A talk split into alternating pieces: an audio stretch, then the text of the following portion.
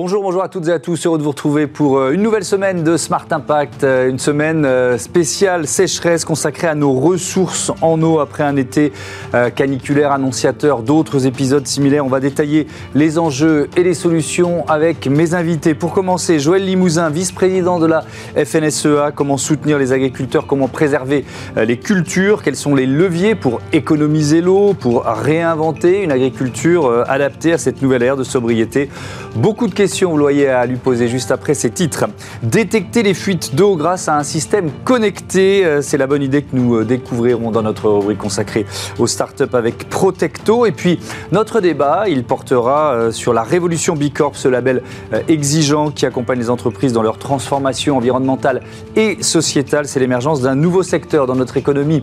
Vous verrez. Mais d'abord, on ouvre notre semaine spéciale sécheresse dans ce Smart Impact.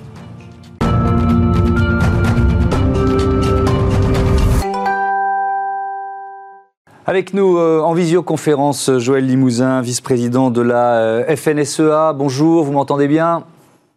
Oui, bonjour, euh, je vous entends parfaitement bien. Tout va bien, vous êtes agriculteur en, Vendée, vous élevez des bovins, des, porcs, votre exploitation, elle est autonome en céréales et en fourrage pour l'alimentation du bétail. La première question, elle est très personnelle. Est-ce que vous avez, vous aussi, souffert de la sécheresse?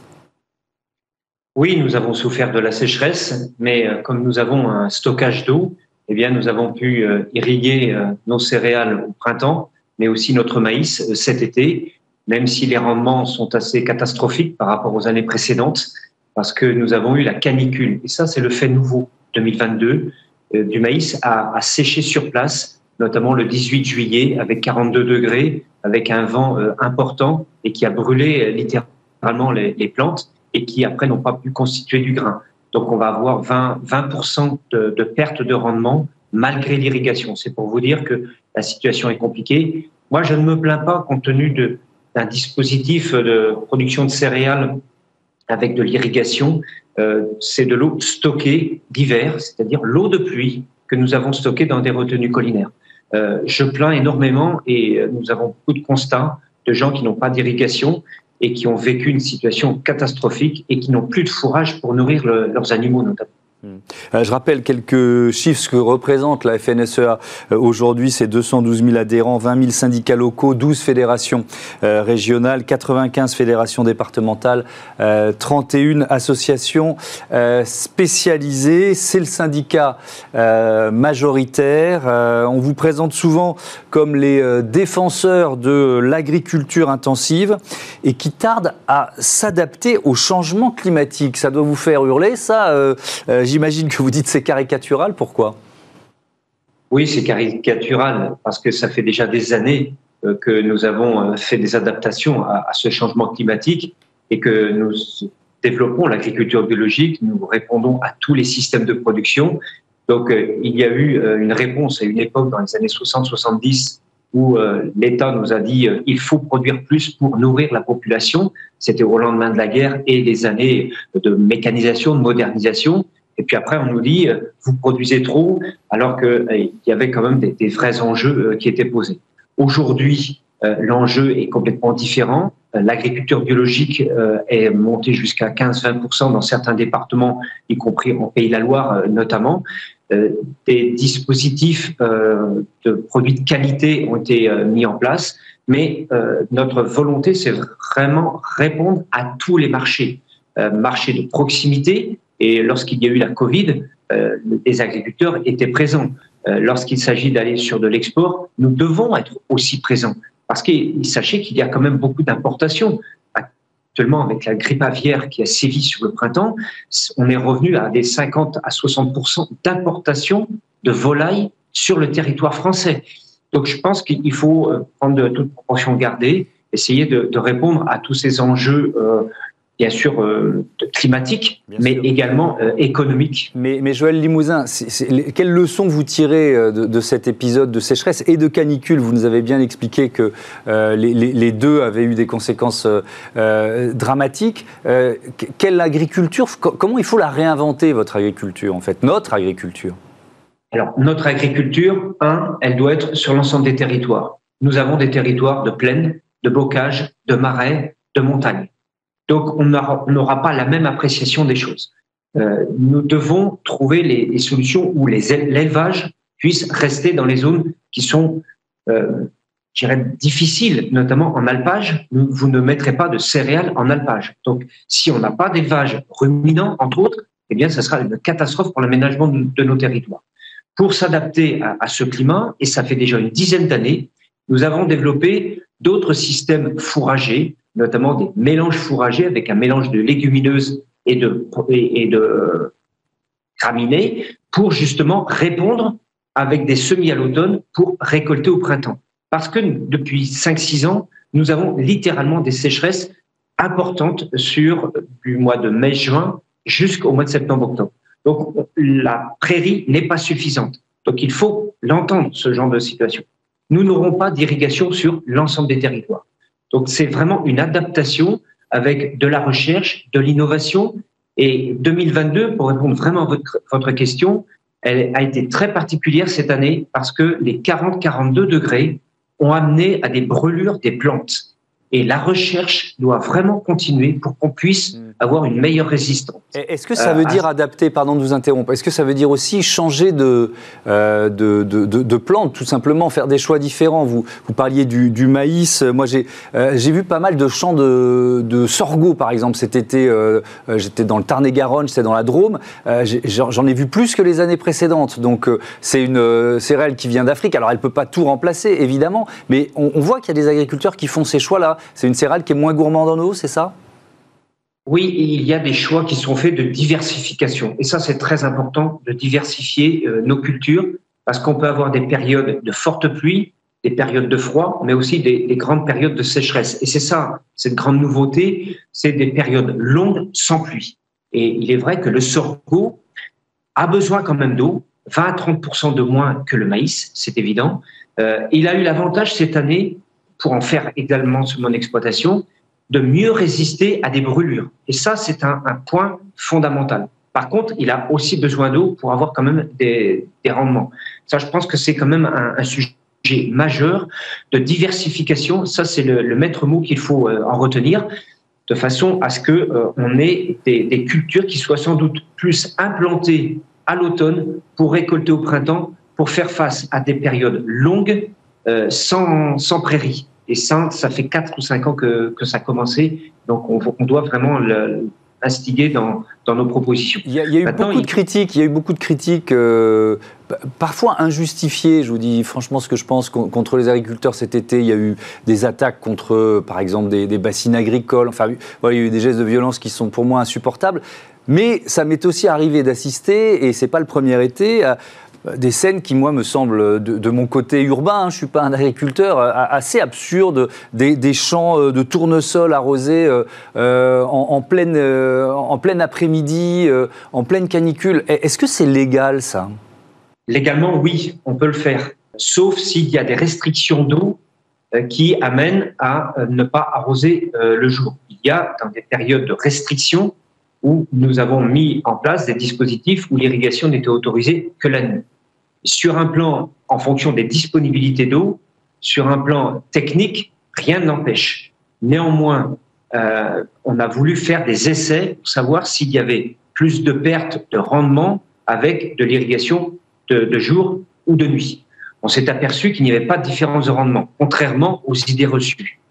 Bien évidemment, c'est vrai que c'est provoquant euh, de, voir de l'irrigation euh, en pleine chaleur, donc, on essaie plutôt de porter des conseils pour euh, arrêter vers midi et reprendre que vers 16 ou 17 heures l'après-midi pour éviter les, gros coups de chaleur.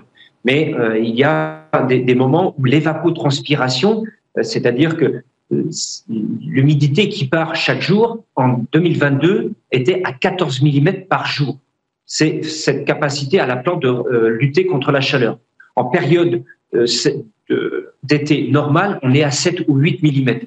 Donc, euh, ceux qui apportent de l'irrigation ont une obligation d'apporter de l'eau beaucoup plus régulièrement. Mais malgré cela, on, a quand même ces difficultés. Je crois que euh, le débat de l'eau euh, doit être appréhendé de façon beaucoup plus collégiale. Et c'est ça notre grande difficulté. ces attaques les uns contre les autres, ça ne sert à rien. La priorité, c'est l'eau potable. nous devons aussi avoir de l'eau pour l'équilibre des milieux, pour la biodiversité, mais aussi d'apporter de l'eau pour les plantes. L'alimentation, c'est d'abord de l'eau. quand vous produisez des tomates, eh bien, dans une tomate, il y a 70% d'eau. Si vous n'apportez pas d'eau à vos tomates, vous n'aurez pas de tomates. Même chose pour les pommes de terre. Donc, c'est de savoir si on veut la souveraineté alimentaire. Nous avons eu les incendies euh, également cette année. Et on a été content de trouver des agriculteurs qui ont accompagné les pompiers. Donc, je pense qu'il faut prendre un peu de recul, de hauteur et se dire l'enjeu de l'eau, euh, comme ça s'est passé en Espagne ou dans d'autres pays, doit être euh, multifactoriel. C'est eau potable, biodiversité et puis euh, l'eau économique pour apporter la, souveraineté alimentaire. Merci beaucoup, merci Joël Limousin et je vous dis à bientôt sur, sur Bismart. On passe à notre débat, on va parler du label Bicorp.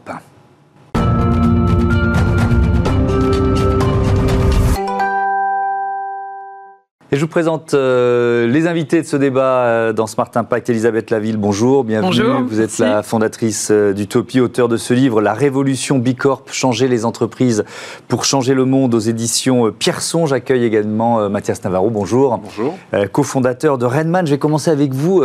C'est quoi la conception de votre conception du métier de promoteur immobilier?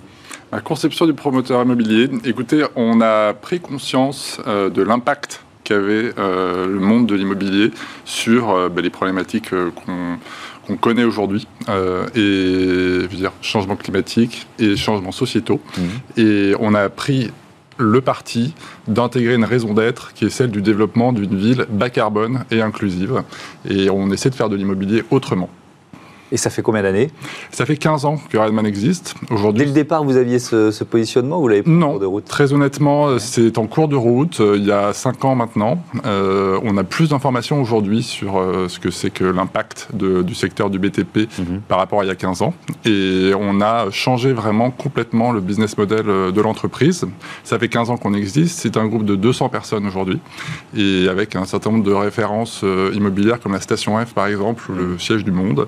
Euh, et on a vraiment intégré dans l'ensemble de la chaîne de valeur et de fonctionnement de la société euh, tout, ce qui, tout ce qui est Bicorp. Oui, voilà, et notamment, c'est passé par euh, ce label Bicorp obtenu en, 2020. je crois que vous étiez les premiers dans le secteur immobilier à l'obtenir, vous nous raconterez ça. Elisabeth Laville, Utopie, c'est tout simplement la première entreprise française labellisée Bicorp, c'est ça? Ah oui, ah oui, oui, oui, tout à fait. On a été. C'était quand? eh C'était fin 2013. Fin 2013. Alors nous, on existe depuis 30 ans, enfin 30 ans l'an prochain. Euh, et nous, un cabinet, de, conseil, cabinet de conseil et un think tank spécialisé sur les sujets de, transition écologique et de développement durable pour les entreprises ou les territoires. Euh, et, effectivement, en fait, on me renvoyait toujours euh, le côté est-ce que tu es une entreprise à but lucratif ou est-ce que tu es au service de l'intérêt collectif? Et nous, on disait on fait les deux. Mmh. Et, en France, on n'aime pas ça en général. On aime bien vous êtes soit l'un, soit l'autre. Les deux en même temps, ça, ne va pas. Et à un moment, bah, Yvan Chouinard, dont on a beaucoup parlé ces temps-ci, le fondateur de Patagonia, Mhm. notamment, m'a dit Mais tu sais, nous, on est euh, Bicorp et euh, tu devrais amener ça en France. Euh, voilà. Et donc. Est-ce que c'est plus facile pour un cabinet de conseil de devenir Bicorp?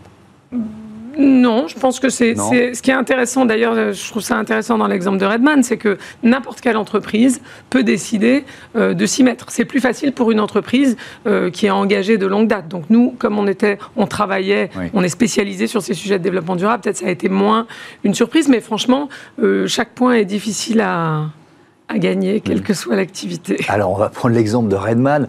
Quel levier il faut, il faut activer pour obtenir ce label Bicorp? Alors il y a beaucoup de chemins qui mènent, euh, qui mènent à Bicorp. Le fameux BIAE, qui est le questionnaire de 200 questions, euh, offre pas mal, de, pas mal de chemins avec euh, différentes thématiques. Et on a, nous, intégré beaucoup euh, tout ce qui est structuration de la société, c'est-à-dire ouverture du capital. C'est quelque chose qui n'avait pas été fait euh, préalablement. On a ouvert le capital à nos salariés, par exemple. Euh, on a énormément travaillé sur les sujets de diversité, sur les sujets d'égalité, bien évidemment, qui étaient vraiment au cœur de notre fonctionnement. Mais quand on rentre vraiment dans le détail, le diable se cache dans les détails. Et donc, on a vraiment, on s'est vraiment mis complètement à niveau sur ces sujets.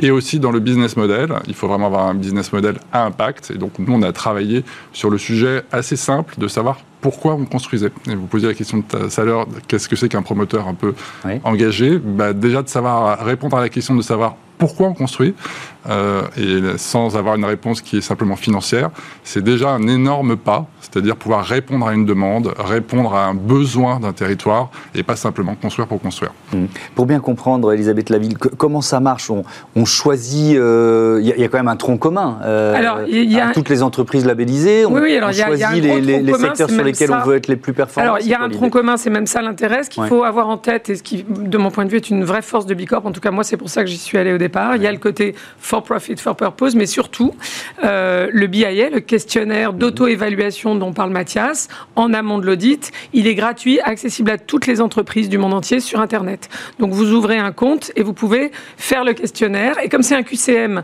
même si vous n'êtes pas très avancé, à chaque fois que vous répondez, vous voyez ce que vous auriez pu répondre de plus. Si ça vous inspire, vous mémorisez la question mmh. et d'une certaine façon, vous structurez un plan d'action comme ça, sans consultant, gratuitement, etc.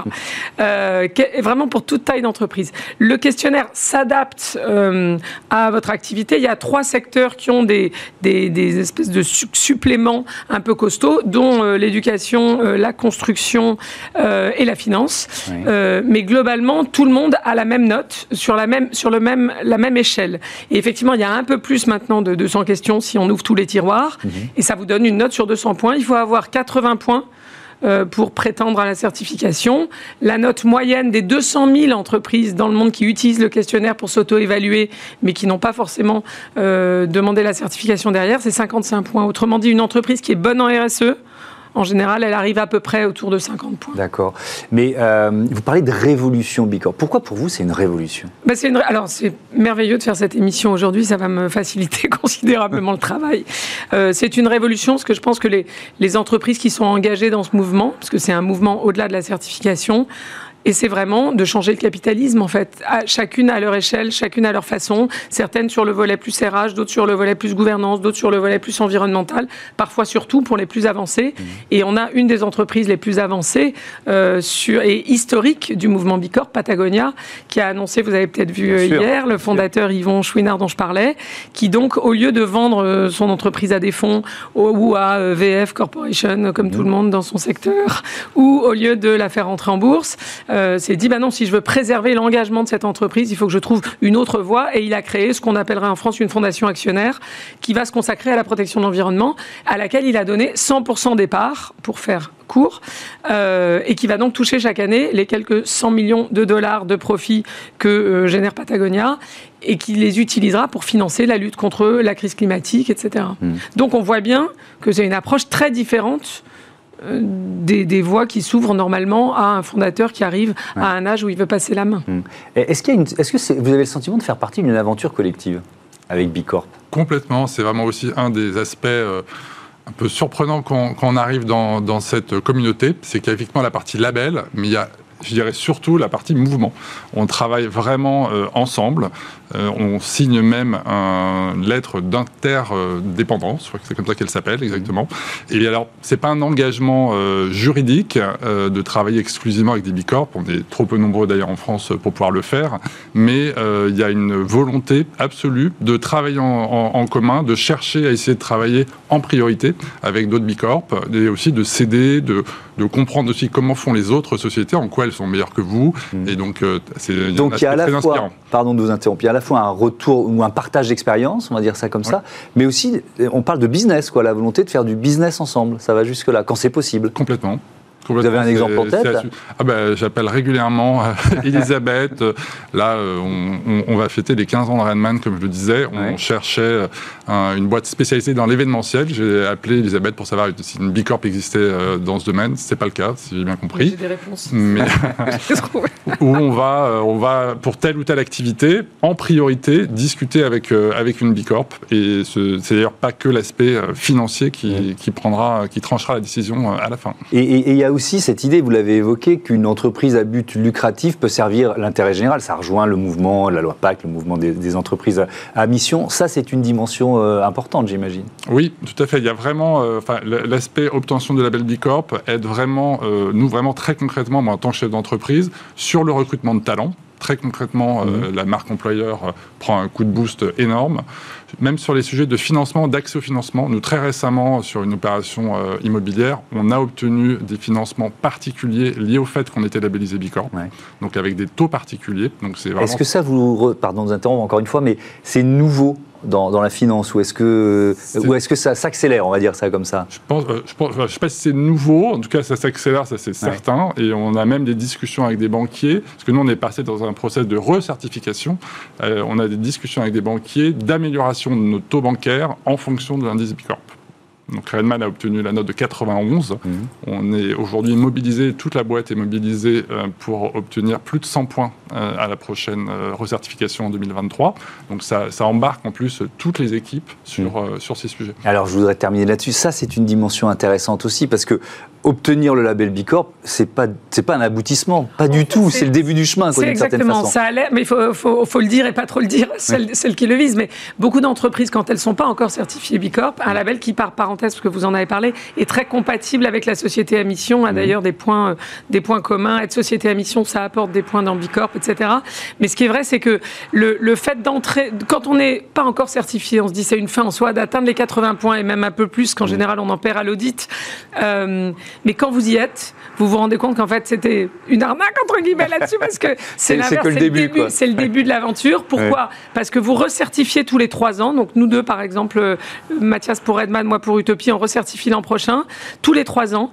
Et entre-temps, le questionnaire progresse, l'eau monte entre guillemets. Ah, il devient plus exigeant. Hmm. Autrement dit, si vous ne progressez pas, si vous êtes à 80, si vous ne euh, progressez pas, vous, régressez dans les points et à terme vous n'êtes plus certifié. Donc vous êtes obligé de progresser. Et comme par ailleurs il y a cette stimulation de la communauté, le fait que les entreprises Bicorp entre elles sont hyper. Nous on fait un séminaire management la semaine prochaine. J'ai invité un de mes hmm. concurrents qui a plus que nous sur un domaine d'impact à nous dire ce qu'il fait euh, pour pour nous inspirer sur la façon dont on peut progresser. Donc ça c'est vraiment vraiment euh, très, très. C'est ça le, le, truc le plus stimulant, en vrai. merci beaucoup. Merci à, à, tous les deux. Je rappelle le titre de votre livre, La Révolution Bicorp, changer les entreprises pour changer le monde. C'est aux éditions euh, Pierson. On passe tout de suite à notre euh, rubrique consacrée aux startups éco-responsables. On parle d'économie d'eau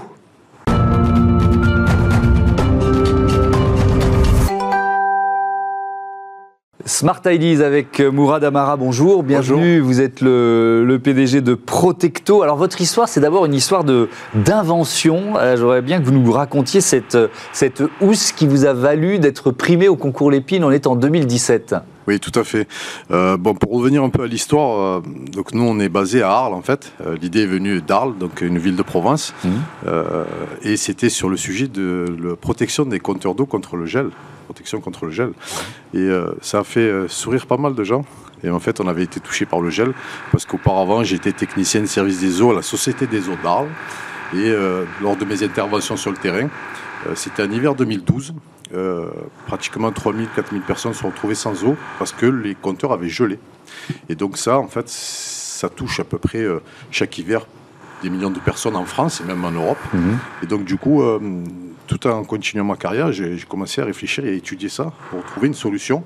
Et euh, avec mon épouse, qui elle est dans l'industrie textile, on a élaboré en 2017 euh, une housse qui va venir s'installer très facilement en 30 secondes sur un compteur, mais surtout mhm. qui, a, qui, a, une performance de protection jusqu'à moins 23. Et donc, du coup, on a à peu près pour 90-95% euh, des compteurs d'eau, on a, on a réussi à trouver une solution vraiment anti-gel contre les compteurs d'eau parce que jusqu'à présent, tout le monde met du, du, du la laine de verre et tout ce qui entoure le système, le système D. Et donc, à, partir de, là, vous, allez plus loin puisque maintenant vous avez une, une, une housse connectée avec un système de détection des fuites d'eau. Comment ça marche? Expliquez-moi. Donc, à la suite de cette invention, où on a remporté le concours Lépine en 2017, euh, dans la catégorie aménagement des logements, euh, derrière, je voulais aller plus loin. J'avais déjà en tête, euh, par rapport à mes, mes connaissances professionnelles, j'avais en tête des solutions pour détecter les fuites d'eau et régler ce problème environnemental et financier.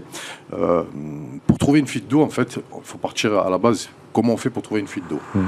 Ben, il y a trois solutions. C'est à la vue, donc vous la voyez, votre fuite. Donc chez vous ou alors dans la rue, on voit les fuites, donc on la répare. Donc c'est à la vision. Mhm. Ensuite, il y a une deuxième solution, c'est on attend la facture à la fin de l'année qui a explosé. Et donc là, on vous dit, vous avez une fuite d'eau. Mhm. Et la troisième solution, et ça, ça fait partie euh, du monde professionnel, où on a des appareils, en fait des agents qui sont déployés sur le terrain et qui vont écouter le réseau il va écouter euh, ben, le réseau par secteur, bien sûr. Hein. Et donc, du coup, on va faire pendant une semaine un secteur, on va détecter le fil d'eau à 5 cm près, avec des appareils très performants pour le son. Et donc, je me suis dit, pourquoi pas, en fait, regrouper tout ça sur une même technologie et, pour, et pouvoir avoir une, une, un système qui détecte fuites d'eau sur une commune complète, une ville, une métropole, euh, entièrement, un site, euh, mais sur une vision en instantané de tout ça. Donc, donc c'est d'eau qui apparaissent tout de suite. C'est par l'écoute Alors, comment ça marche? Donc cette solution, donc on a travaillé pendant un an, deux ans avec euh, pas mal de prestataires en R&D, et notamment aussi à la pépinière Cleantech, où on a développé ce tous connecté qui s'appelle Protectonect et qui va venir avec une plateforme de gestion, qui va venir vous installer la housse connectée. Et en fait, elle va se mettre en fonction. Et donc là, une durée de vie à peu près de 5 ans de, par rapport des batteries pour qu'elle puisse tourner. Et elle va surveiller le réseau d'eau et même euh, le réseau de chez vous. Et lorsqu'il y a une fuite euh, chez vous à partir d'un litre et demi, donc c'est très performant, ça va vous envoyer une alerte fuite sur le portable ou pour un gestionnaire des eaux qui a une vue globale de la ville on va installer toutes les housses connectées un peu de partout et donc va alerter euh, tout de suite il y a une fuite donc permettre l'intervention et la réparation en instantané au bout de 24 heures. donc cette technologie Protectonect est très performante. On a développé aussi des algorithmes qui au fur et à mesure qu'elle fonctionne va améliorer tout ça la performance, va monter en performance et on avait remporté, on est très heureux d'avoir remporté deux fois d'affilée euh, en 2019 et 2020 euh, très jeune hein, des awards au CES Las Vegas et plus en 2022 21, un award en Allemagne euh, d'un des grands salons de l'innovation environnementale. Parce que le plus important dans ces solutions, ce que je voulais apporter, c'est vraiment répondre à un gros problème et notamment, on en parle de plus en plus en ce moment, c'est l'eau. Mais nous, ça fait depuis 5 euh, ans que je me bats avec mon bâton de pèlerin euh, pour expliquer que l'eau, c'est vraiment le sujet d'avenir dans les 50 prochaines années. Et il faut savoir aussi, c'est que chaque année, on a un milliard de mètres cubes d'eau qui partent en fuite, mmh. c'est de l'eau qu'on n'utilise pas. Donc c'est un milliard, ça représente à peu près 3 milliards d'euros chaque année que l'État, cet argent, part en fuite d'eau. Mmh. Et donc, euh, cette solution-là, elle permet de, de, récupérer 35% quand même d'une de, facture d'eau d'une commune, hein, d'une grande commune. Et ben voilà, un vrai, euh, une vraie option pour lutter contre les fuites d'eau. Merci beaucoup. Merci beaucoup. D'être venu nous présenter de votre euh, invitation. Protecto, bon vent à, à Protectonect. Voilà, c'est la fin de ce numéro de Smart Impact. Je vous dis merci d'abord de votre fidélité et à demain.